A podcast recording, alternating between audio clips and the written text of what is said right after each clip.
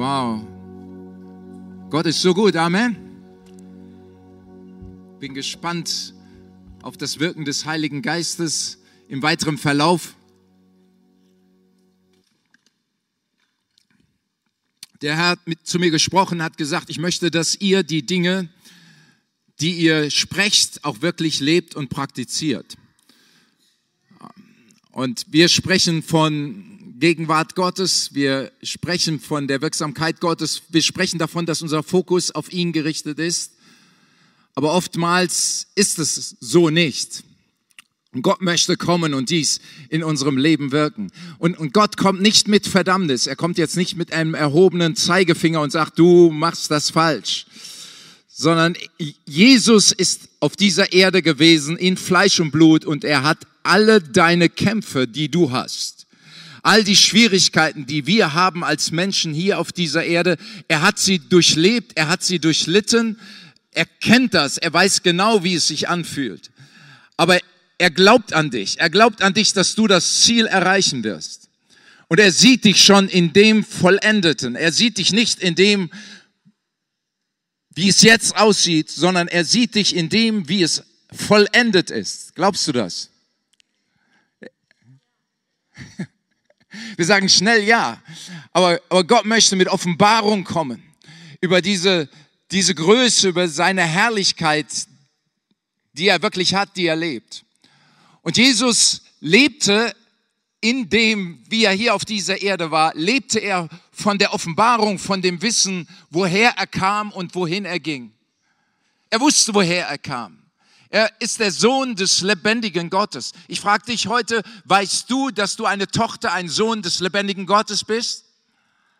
Amen. Durch den Heiligen Geist. Aber manchmal manchmal sind wir in Situationen und dann haben wir Furcht in einer Situation und unsere Knie haben Gemeinschaft miteinander. Ja, weil, weil wir fürchten uns. Und Gott sagt dir genau da hinein, ich bin mitten da drin und ich habe genau das gefühlt, was du fühlst, aber ich bin mit dir, ich bin der Herr, dein Gott, ich bring dich durch. Und das Wichtige ist, dass wir dann lernen, nicht auf die eigene Kraft zu bauen, und nicht mit der eigenen Kraft zu vorwerken, sondern wirklich sagen, ich lehne mich jetzt völlig an, verlass mich, ver, verlass mich auf den Herrn von ganzem Herzen. Es ist nicht so ganz einfach, weil wir bauen uns oftmals unsere Sicherheiten. Ich werde jetzt gerade dazu geführt, hatte ich gar nicht vorgehabt, aber ich werde dazu geführt, euch ein Geheimnis zu verraten aus meiner Schulzeit. Ja, in meiner Schulzeit ähm, da, da, hat man das so gemacht, bei euch natürlich nicht, aber bei, bei uns, dann hat man teilweise, wenn diese Mathematik- oder Physikformeln sehr, sehr schwierig waren, äh, dann hat man einen langen Pullover angezogen bei der Prüfung und dann irgendwie so auf die Haut die Prüfungs, äh, also die Formeln geschrieben, damit man dann daran doch denkt. Wie viele von euch haben das so gemacht? Zwischendurch mal. Danke, ich habe eure Hand gesehen. Seelsorger, ihr habt gesehen.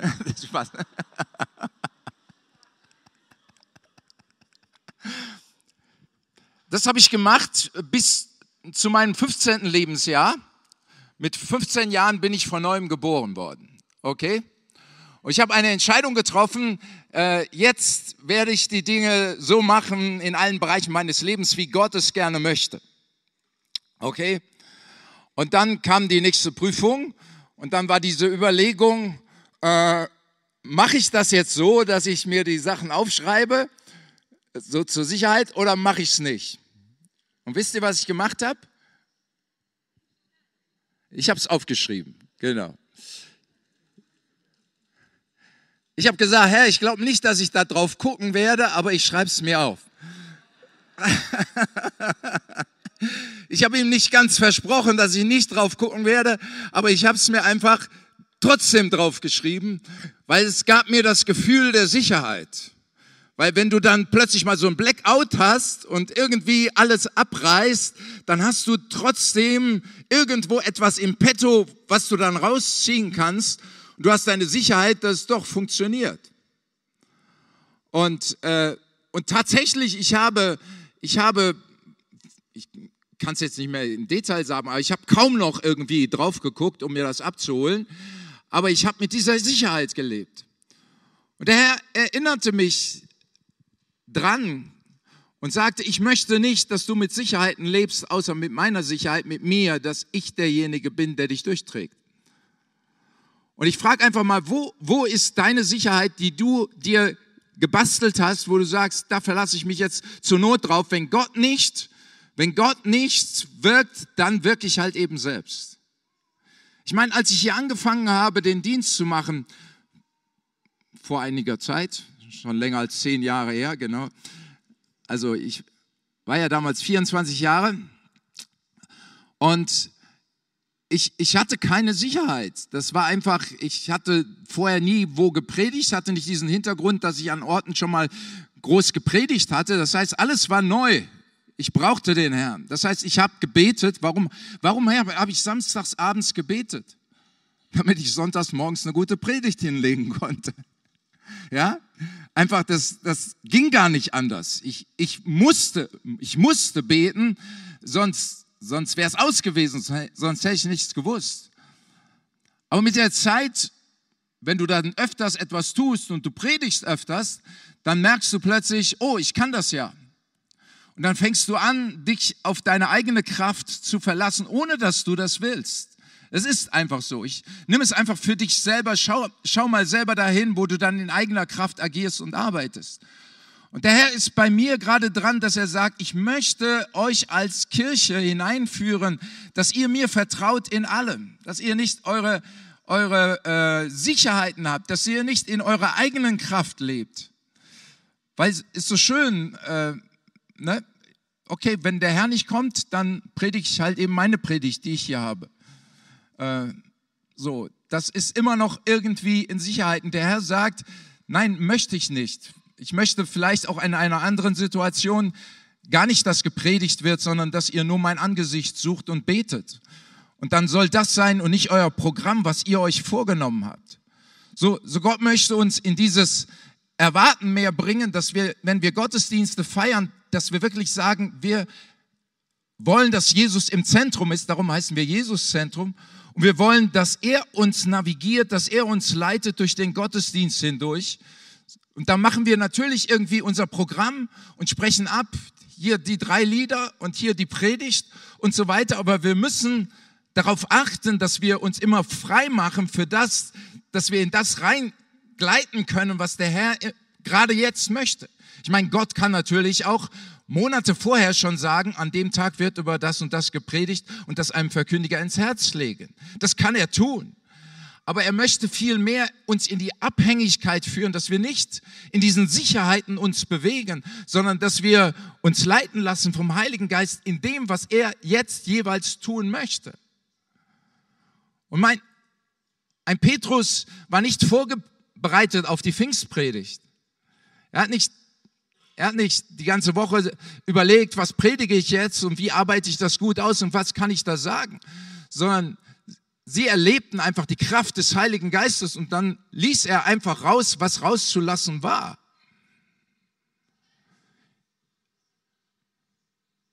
Als dann bei den Heiden, bei dem Hauptmann im Hause der Heilige Geist auch fiel, da heißt es, und während er noch diese, Petrus, diese Worte redete, fiel der Heilige Geist. Finde ich auch interessant. Steht nicht, dass er gepredigt hat, sondern er hat einfach ein bisschen den Leuten erzählt von dem, was geschehen war damals. Er erzählte ihnen einfach. Und während er noch diese Worte redete, fiel der Heilige Geist. Wir wollen, dass der Heilige Geist fällt. Amen. Weil er ist derjenige, der Menschen überführt von Sünde. Manchmal versuchen wir Heiliger Geist zu spielen und gehen hin und wollen Menschen überführen von Sünde, indem wir ihnen irgendwas erläutern und das, das schreckt die Leute ab. Sie wollen es einfach nicht. Aber Gott möchte, dass wir uns so füllen lassen mit seiner Herrlichkeit, sprich mit seinem Geist, dass wenn wir erfüllt sind von ihm, dass plötzlich diese, diese Buße, der Geist der Buße plötzlich in einen Raum reinkommt, weil du dort hineinkommst. Amen. Aber wann kommt der Geist der Buße in einen Raum rein? Durch dich, indem du vorher selber Buße getan hast. Indem du selber vorher Gott begegnet bist. So Gott möchte ein Werk wirken in dir, an dir. Und darum, davon reden wir auch heute. Gott möchte uns auch ein Bild geben von dem, wie er wirklich ist, weil oftmals haben wir ein verkehrtes Bild von Gott. Wir haben so eine Rastervorstellung, wie Gott ist. Und ich weiß nur eins, Gott ist so viel noch anders, als wie ich es in meiner beschränkten Wahrnehmung habe. Amen. Ja, ja, weil ich mich erwähnt habe, hast du jetzt Amen gesagt. so viel anders als wie ich, ja genau. Aber wie, wie sieht's mit dir aus? Ich meine, die Jünger, sie haben Jesus nachgefolgt hautnah, haben alles mitgekriegt. Und sie haben gesehen, wie Jesus passioniert den Menschen diente, wie er betete, wie er ins Verborgene ging, von Gott etwas empfing. Er hat es ihnen erläutert. Er hat gesagt, ich tue nichts aus eigener Kraft. Ich tue nur das, was ich den Vater tun sehe. Das heißt, er schaute innerlich im Geist auf zum Himmel und sagte, Vater, was tust du jetzt? Und der Vater sagte, da ist ein sündiger Mensch, aber ich möchte ihn heilen. Ich möchte nicht, dass du hingehst und fragst, hast du noch Sünde in deinem Leben? Nein, das sollst du nicht, sondern du sollst es regnen lassen an Segen und Heilung, unabhängig davon, ob diese Person in Sünde lebt oder nicht. Das sei den Vater tun, das tat Jesus auch. Er sah den Vater, der heilte, der Vater, der hinging. Er sah den Vater, der den Jüngern die Füße wusch weil Jesus gesagt hat, ich tue nur das, was ich den Vater tun sehe. Er diente mit diesem Herzen. Er war der absolute Diener Gottes. Jesus, der Sohn Gottes, erniedrigte sich selbst und wurde zum Diener Gottes, um zu sehen, was tut der Vater, um den Menschen dann zu demonstrieren. So ist der Vater im Himmel. Und sie kamen zu Tausenden. Sie kamen zu Tausenden, weil sie sagten, das ist revolutionär. Wir wussten nicht, dass Gott so ist. Wir dachten immer, er wäre ganz anders. Aber die Jünger hatten dieses Modell gesehen bei Jesus, dass Jesus als Sohn Gottes diente, ihnen hinterher auch die Füße wusch und halt eben zum Dienen gekommen war. Und dann passiert trotzdem Folgendes, und wir lesen es in Markus 10, Vers 35. Also die Jünger waren mit Jesus unterwegs. Wie viele Jünger waren es? Zwölf, genau. Sie waren zu zwölf unterwegs und irgendwie passierte das, dass Jakobus und Johannes plötzlich so ganz nah an Jesus ranrückten. Die anderen wahrscheinlich hinten so mehr in der Crew da nochmal zusammen, aber sie, sie hatten sich entschieden, oh, wir beide, sie waren die Söhne des Zebedeus, also Brüder, Jakobus und Johannes, sie kommen ins Gespräch mit Jesus. Die anderen Jünger, wahrscheinlich, ich nehme das mal an, waren so einige Schritte, Meter hinter ihnen, aber sie machten sich an Jesus ran. Ich lese Markus 10, 35. Und es treten zu ihm Jakobus und Johannes, die Söhne des Zebedeus, und sagen zu ihm, Herr, Lehrer, wir wollen, dass du uns tust, worum wir dich bitten. Tolle Frage. Ja, wir haben ein Anliegen. Kannst du uns dies erfüllen? Jesus aber sprach zu ihnen, was wollt ihr, dass ich euch tun soll? Sie aber sprachen zu ihm, gib uns, dass wir einer zu deiner Rechten und einer zu deiner Linken sitzen, zu deiner Herrlichkeit. Also ich finde das streberhaft. Ja? Ich finde es nicht gut. Findest du das gut? Vielleicht finden wir uns wieder bei Jakobus und Johannes, wo wir sagen, äh, wir meinen es gar nicht komisch, wir meinen es gar nicht komisch, Jesus, wir, wir sind heilig, wir wollen ganz nah bei dir sein. Ja, aber dieses ganz nah bei ihm sein war bei ihnen, wir wollen sitzen, einer zu deiner Rechten und einer zu deiner Linken. Wir wollen eine sichere Position haben, weil dieses Sitzen drückt etwas aus von einer sicheren Position, in die man gestellt wird. Sitzen zur Rechten, und zur Linken von Jesus. Wir wollen ganz nah in diesem Königreich, wollen wir ganz nah bei ihm sein. Was ist dein Anliegen? Wir wollen auch nah bei ihm sein, aber bei ihnen war der Hintergrund, wie, sich, wie ich es ebenfalls empfinde, ich will Ihnen das nicht komisch sagen, aber wie ich es empfinde, war es etwas sehr Menschliches, etwas von wegen, ich will eine gute Position haben für die Zukunft. Ich will eine Sicherheit haben für die Zukunft. Ja, Jesus, ich bin bereit, dir zu folgen, dir zu dienen. Ich bin bereit, mein ganzes Leben zu geben, aber bitteschön, ich möchte gerne eine sichere Position haben, damit ich weiß, wofür ich gearbeitet habe, wofür ich diene, wofür ich auf Dinge verzichte. Ich möchte das gerne haben. Und dies kommt aus einem verkehrten Bild von Gott. Jesus schlüsselt das ja hinterher auf und, und sagt dann, und das ist der letzte Vers in diesem Abschnitt, Vers 45, zehn Verse weit, weiter, denn der Sohn des Menschen, oder ich nehme noch davor,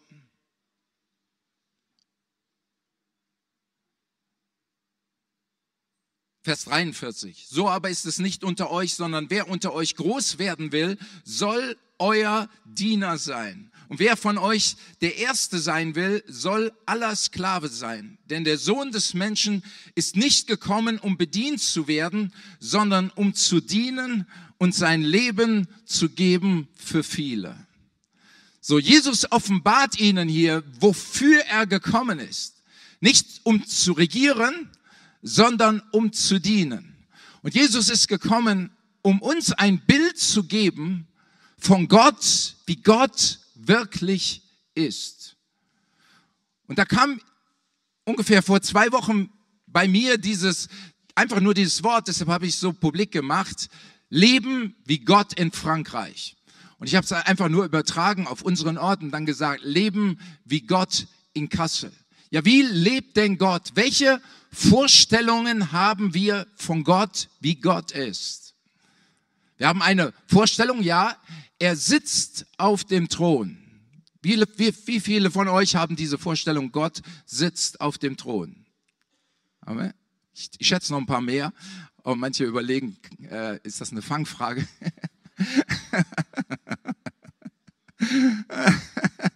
Gott sitzt auf dem Thron. Das Sitzen bedeutet, er hat diese Position eingenommen, er wird sie niemals mehr verlassen, er hat alles im Griff, auch in deinem Leben, er hat alles im Griff, es ist alles unter Kontrolle. Er sitzt auf dem Thron, Halleluja. Und ja, er sitzt auf dem Thron und er ist reich, Amen. Das Bild von Leben wie Gott in Frankreich oder Leben wie Gott in Kassel hat ja so etwas Bestimmtes. Ich habe einfach noch den Begriffen mal gegoogelt, Leben wie Gott in Frankreich, was beinhaltet das? Und da wurde benannt, drei Komponenten wurden benannt an der Stelle, wo ich nachgeguckt hatte. Das war einmal, er ist reich, ne? also er ist in Herrschaftsposition, er ist reich und in Herrschaftsposition. Dann versteht man unter diesem Begriff Leben wie Gott in Frankreich jemanden, der also reich ist, jemanden, der sich bedienen lässt und sich selbst genug ist. Und der, das ist das dritte, nicht bereit ist, einen Finger auch nur zu krümmen. Das ist die Vorstellung, die im Allgemeinen unter jemanden verwandt wird, zu dem man sagt, der lebt wie Gott in Frankreich. Jemand, der unheimlich viel hat, dadurch auch Macht hat, der aber nicht an andere denkt, sondern sich selbst genug ist und der nicht bereit ist, einen Finger zu krümmen. Daher können wir an dieser Stelle sagen, das Bild von Gott, was uns ja auch vermittelt wird in solchen Vorstellungen und wir selber auch äußern, wenn wir sagen, der lebt wie Gott in Frankreich, das Bild von Gott bedarf einer Korrektur. Und dieses Bild, Leben wie Gott in Frankreich, ist nicht das, wie Gott lebt. Und das Schlimme bei Lügen sind Halbwahrheiten, die oft da drin stecken. Die Halbwahrheit ist da drin begründet, es gibt einen Teil von Wahrheit in diesem Bild. Und der erste Teil der Wahrheit, über den ich ganz kurz reden möchte, ist, Gott ist reich. Gott ist voller Kraft und er ist absolut mega reich. Ich habe fast das Gefühl, jetzt nicht wirklich hier im Raum, äh, da nicht, aber ich habe das Gefühl, als wenn man das in der Christenheit publik machen muss. Gott ist reich. als wenn eine Scham irgendwie da ist, reich zu sein, weil wenn jemand reich ist, dann kann ja irgendwas nicht ganz stimmen oder irgendwas ist nicht so gut. Reichtum ist von Gott, weil Gott ist reich. Ich habe nicht gesagt, der Reichtum bei allen Leuten ist von Gott, aber Gott ist ein reicher Gott. Er denkt nicht in Schmalspur. Er denkt nicht, ach, da sparen wir jetzt mal in dem, wie wir die Welt erschaffen. Gott hat nicht gesagt, da sei ein Karpfen und da sei eine Forelle und da sei ein Delfin oder sagen wir mal zwei, sondern die Bibel sagt, es wimmelte. Es geschehe und es wimmelte in den Wassern. Es war ein Überfluss da. Gott ist ein Gott des Überflusses. Amen. Sag es mal für dich selber, wenn du möchtest. Sag, Gott ist ein Gott des Überflusses. Gott ist reich. Halleluja. Das, das ist gut. Gott ist überaus reich. Das Verkehrte ist die Vorstellung, als wenn Gott sich selbst genug wäre. Ist nicht der Fall. Sondern Gott hat Bedürfnisse. Jemand, der sich selber genug ist, hat kein Bedürfnis groß. Aber Gott hat ein Bedürfnis. Wir haben Bedürfnisse aus Mangel. Wir haben Bedürfnisse, weil wir Not haben, wollen wir mehr haben. Aber Gott ist reich. Es gibt nicht mehr, als was er ist und was er hat. Es gibt nichts, was ihn beeindrucken könnte. Er ist reich in allen Dingen. Amen. So, er ist reich, aber er hat ein Bedürfnis. Und das Bedürfnis ist, diesen Reichtum uns zu vermitteln. Er möchte, dass wir überfließen, dass unser Leben überfließt. Jesus sagt, ich bin gekommen, damit sie das Leben haben und das Leben im Überfluss. Jawohl. Das Leben im Überfluss. Er möchte, dass wir so voll sind von ihm, dass wir nicht anders können, als es wirklich von uns zu geben. Als man den Jüngern sagte, hört auf zu predigen, sagten sie, wir können nicht, wir können nicht anders. Es kommt einfach aus uns raus, weil wir haben etwas erlebt, was so stark ist, was so stark ist, ich muss es einfach jemanden mitteilen. Wenn du gute Nachricht hast, ja, wenn, wenn du jetzt auf Geld gesehen, sage ich mal, eine gute Nachricht hast und du hast eine Milliarde Euro irgendwoher geerbt, das ist eine tolle Sache. Amen. Ich würde mich, hier über, ich würde mich über jeden von euch freuen, der das tut und dann den Zehnten in die Gemeinde reingibt. Wenn du möchtest, dass ich dafür bete, mache ich das.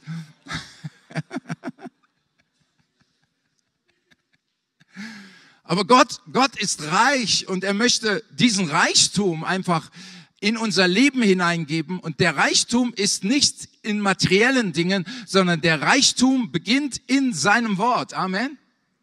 Der Reichtum beginnt in seinem Wort. 1. Korinther 1, Vers 15. In ihm seid ihr, ihr, jeder von euch, in ihm seid ihr in allem reich gemacht worden. Wir sind in allem reich gemacht worden. Lass dir das mal auf der Zunge oder in deinem Gehirn oder wo immer, lass es dir zergehen. Wir sind in allem reich gemacht worden. Gott sprach zu mir und sagte, ich möchte, dass ihr aus Armutsmentalität herauskommt. Weil wir schauen in unser Portemonnaie und, nach dem, was wir in unserem Portemonnaie sehen, beurteilen wir, wie viel ist da drin, so ich bin reich.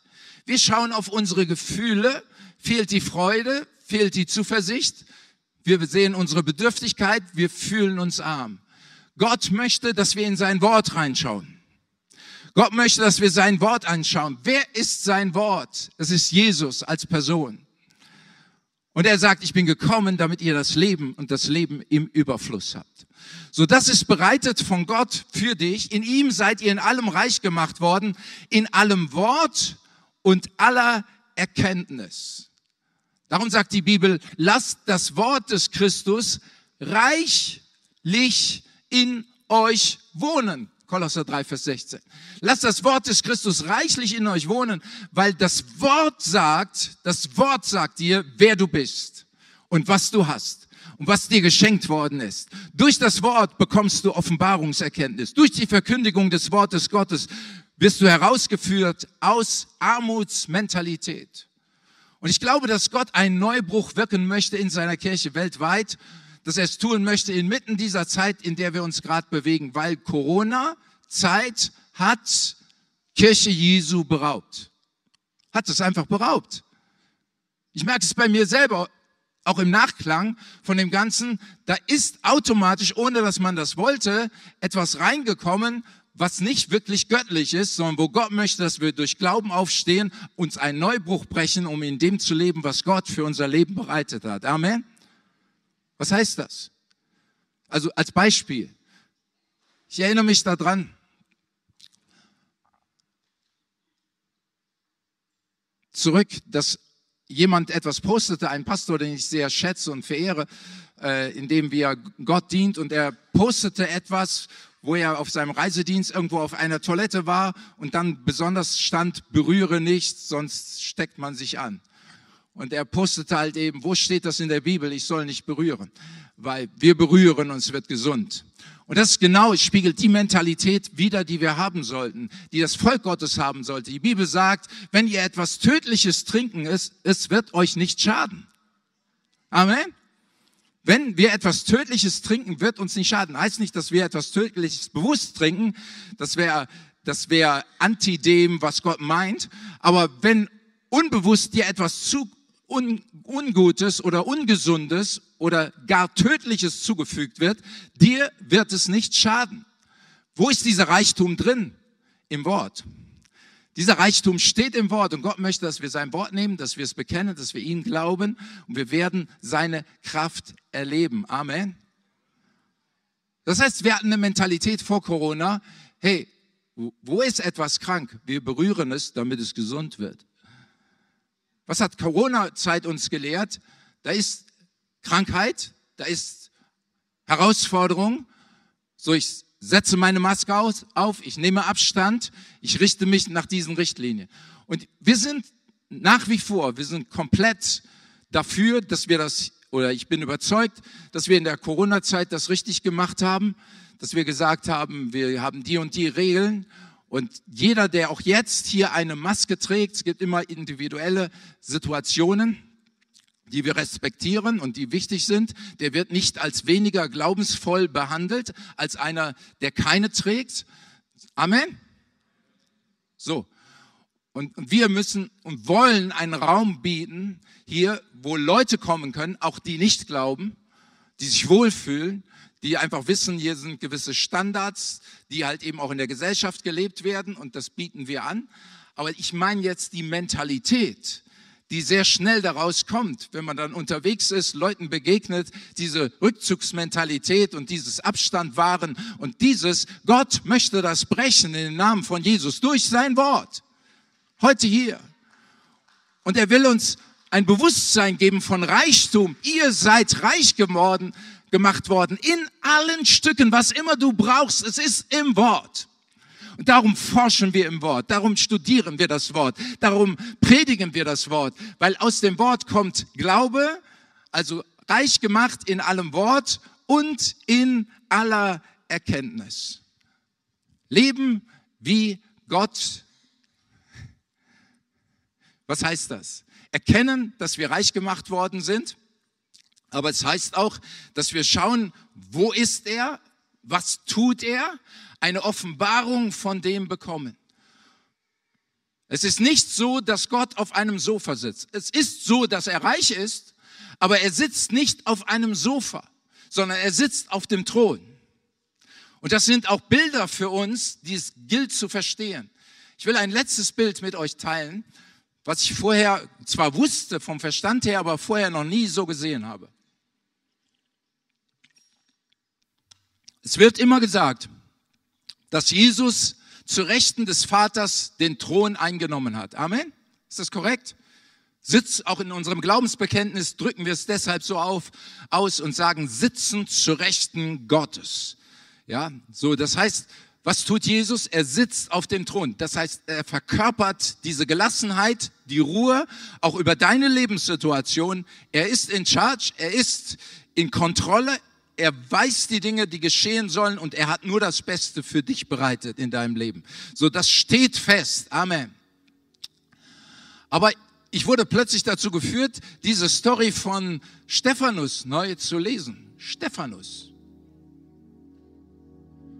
Stephanus wurde gesteinigt.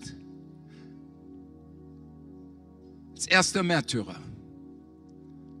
Gott holte ihn nicht aus der Situation raus, sondern sein Leben war eine Saat dafür, dass kurz danach das Evangelium hinterher um die ganze Welt ging.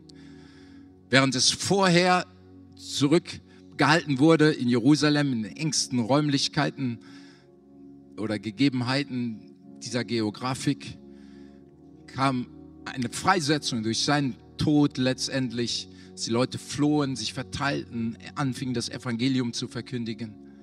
Das heißt, er wurde nicht aus der Not errettet im körperlichen Sinne, sondern er war bereit, sein Leben zu geben. Und dann schaut er auf zum Himmel, in Apostelgeschichten nachzulesen. Und er sieht die Herrlichkeit des Herrn. Die Bibel sagt, er wurde erfüllt mit dem Heiligen Geist und sieht die Herrlichkeit des Herrn, während er gesteinigt wurde, während diese Schmerzen da waren. Plötzlich sieht er den Himmel geöffnet und er sieht Jesus stehend zu Rechten Gottes. Wow, er sieht ihn stehen.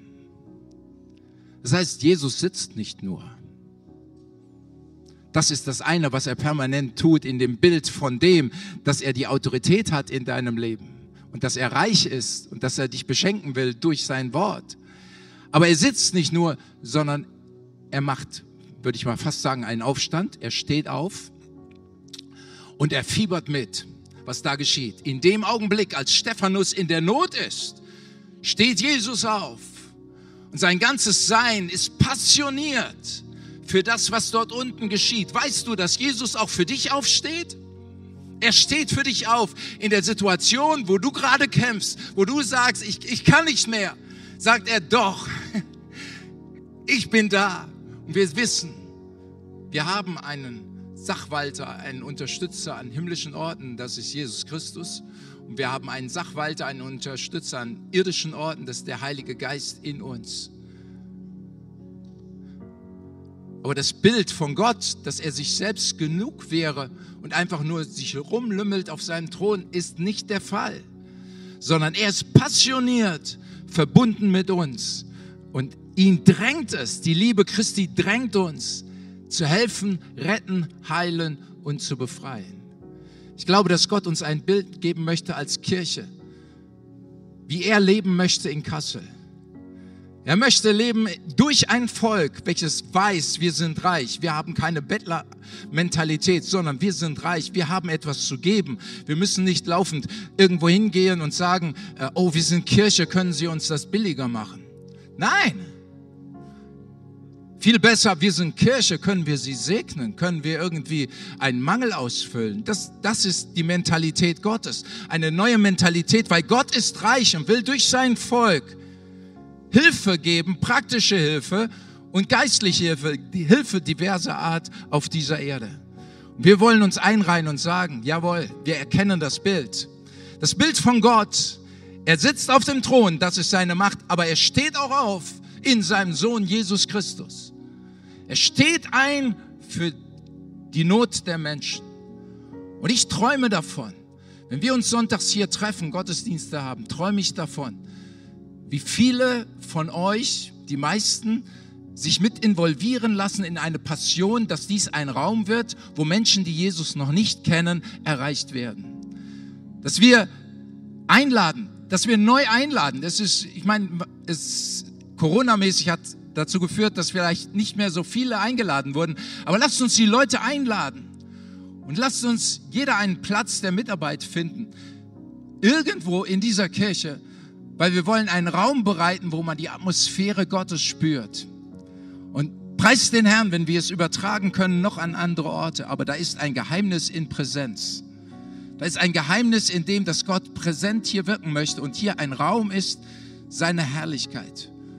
Und ich der Sohn des Menschen ist nicht gekommen, um bedient zu werden, sondern um zu dienen und sein Leben zu geben für viele. Gott in Kassel heißt, er sitzt auf dem Thron, aber er kommt durch unsere praktische Hilfe, durch unseren Dienst, durch unser Mitwirken, auch hier in dieser Kirche zu den Gottesdiensten, kommt er einfach und dient den Menschen, so dass wir rauskommen aus dem, ich will hier gesegnet werden, zu dem, hier soll ein Segensort sein für andere. Amen.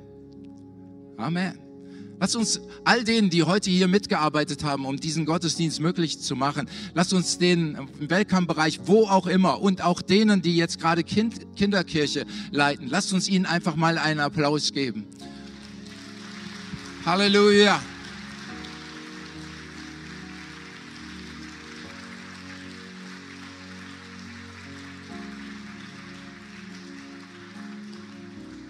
Wir wollen ein neues Bild prägen in Kassel, dass man weiß, wie lebt Gott.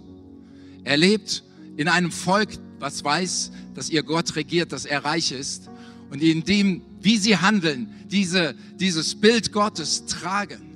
Nicht als die, die sich bedienen lassen, sondern die kommen, um zu dienen, zu sagen, wo kann ich mit Hand, an, Hand anlegen, dass hier etwas Fantastisches geschieht. Ja, ich sprach mit einer Schwester heute Morgen, äh, du setzt dich ein für die Ukraine, steh mal gerade auf, ganz hinten in letzter Reihe. Ja, das, du willst nicht gesehen werden, aber steh einfach mal auf. Gott möchte dich ehren. Du setzt dich ein, machst da fantastische Dinge im Hintergrund. Du machst es nicht, um gesehen zu werden. Aber solche Leute wollen wir segnen in Jesu Namen. Amen. Wir segnen dich gerade. Wir sagen, Kraft soll dir gerade jetzt zufließen. Halleluja. Von himmlischen Orten. Und Gott ist begeistert. Er sieht deinen Dienst und er ist schon aufgestanden und sagt, ich bin mit dir. Ich bin mit dir und ich werde dir Kraft geben, Gesundheit geben, alles, was du brauchst. Ich werde es dir geben. Der Himmel stellt sich hinter dich. Halleluja. In Jesu Namen. Preis den Herrn. Lass uns zusammen aufstehen. Ist ein bisschen länger geworden als geplant. Gott wirkt Neues. Er sagt, siehe, ich wirke Neues. Er gibt uns ein Bild von seiner Größe. Und der wirkt, dass etwas in uns anspringt, wo wir ein neues Bild haben von dem, wie Gott wirklich ist. Er lümmelt sich nicht auf dem Thron oder auf einem Sofa, ist sich nicht selber gut genug, sondern er sagt, ich, ich komme jetzt, ich bin unterwegs bin unterwegs in dir, in dir, in dir, in dir, in dir, in dir. Ich bin unterwegs. Halleluja. Lass uns eine Entscheidung treffen, wo wir sagen, Herr, wir entscheiden uns ganz neu, wirklich diesem Bild zu folgen von Jesus, der nicht in der Herrlichkeit blieb, sondern sich aufmachte auf dem Weg hin zu den Menschen, um praktisch zu helfen, um praktisch zu dienen, um selber mit Hand anzulegen. Das ist das Bild Gottes. Leben wie Gott in Kassel heißt da sein, um zu dienen, umsichtig sein, helfen, sich vom Heiligen Geist leiten zu lassen, das tun, was wir den Vater und was wir Jesus tun sehen. Wir danken dir, Herr, dass du das segnest, dass du das segnest. Und zum Allerschluss, äh, zum, ganz zum Schluss möchte ich unbedingt noch die Möglichkeit geben, eine persönliche Entscheidung für Jesus zu treffen, wenn jemand die noch nicht getroffen hat. Wenn du hier bist oder am Empfangsgerät und du sagst, diese Sache, unreligiös einfach Jesus zu folgen, ihn zu erkennen, einen Gott zu erkennen, der reich ist, der meinen Mangel ausfüllt, aber nicht dafür, dass ich dann für mich lebe, sondern für andere. Diesen Gott, dem möchte ich dienen. Dazu, wer sagt, dass er hier noch keine persönliche Beziehung zu Jesus hat dann möchte ich dich gerade jetzt ermutigen und sagen, triff deine Entscheidung heute, jetzt und hier. Ist jemand da, der diese Entscheidung trifft, dann heb einfach deine Hand und ich möchte dieses Gebet mit dir beten, eine Entscheidung zu treffen für Jesus. Ich möchte mit all denen beten, die jetzt gerade sich hier entscheiden im Raum und auch auf dem Empfangsgerät. Bete einfach, sehr gerne jetzt an deinem Platz, wo du bist. Vielleicht beten einige mit uns mit und bete dieses Gebet nach. Vater im Himmel, ich komme zu dir. Vergib mir meine Sünde. Auch meine Sünde, dass ich mich um mich selbst gedreht habe. Ich möchte dir dienen und dir folgen, Jesus. komm du in mein Leben.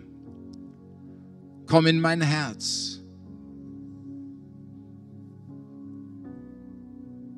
Und dann trifft diese Entscheidung, so zu leben, wie Gott lebt, mit ihm in Verbindung. Und zwar hier an diesem Ort, wo du lebst. Wenn du in Kassel lebst, in Kassel. Wenn du in Buxtehude lebst, in Buxtehude. Wenn du woanders lebst, dann dort an diesem Ort wie Gott.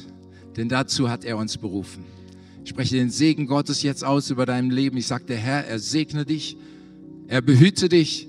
Er lasse sein Angesicht leuchten über dir und schenke dir auch in dieser Woche seinen Frieden. Amen.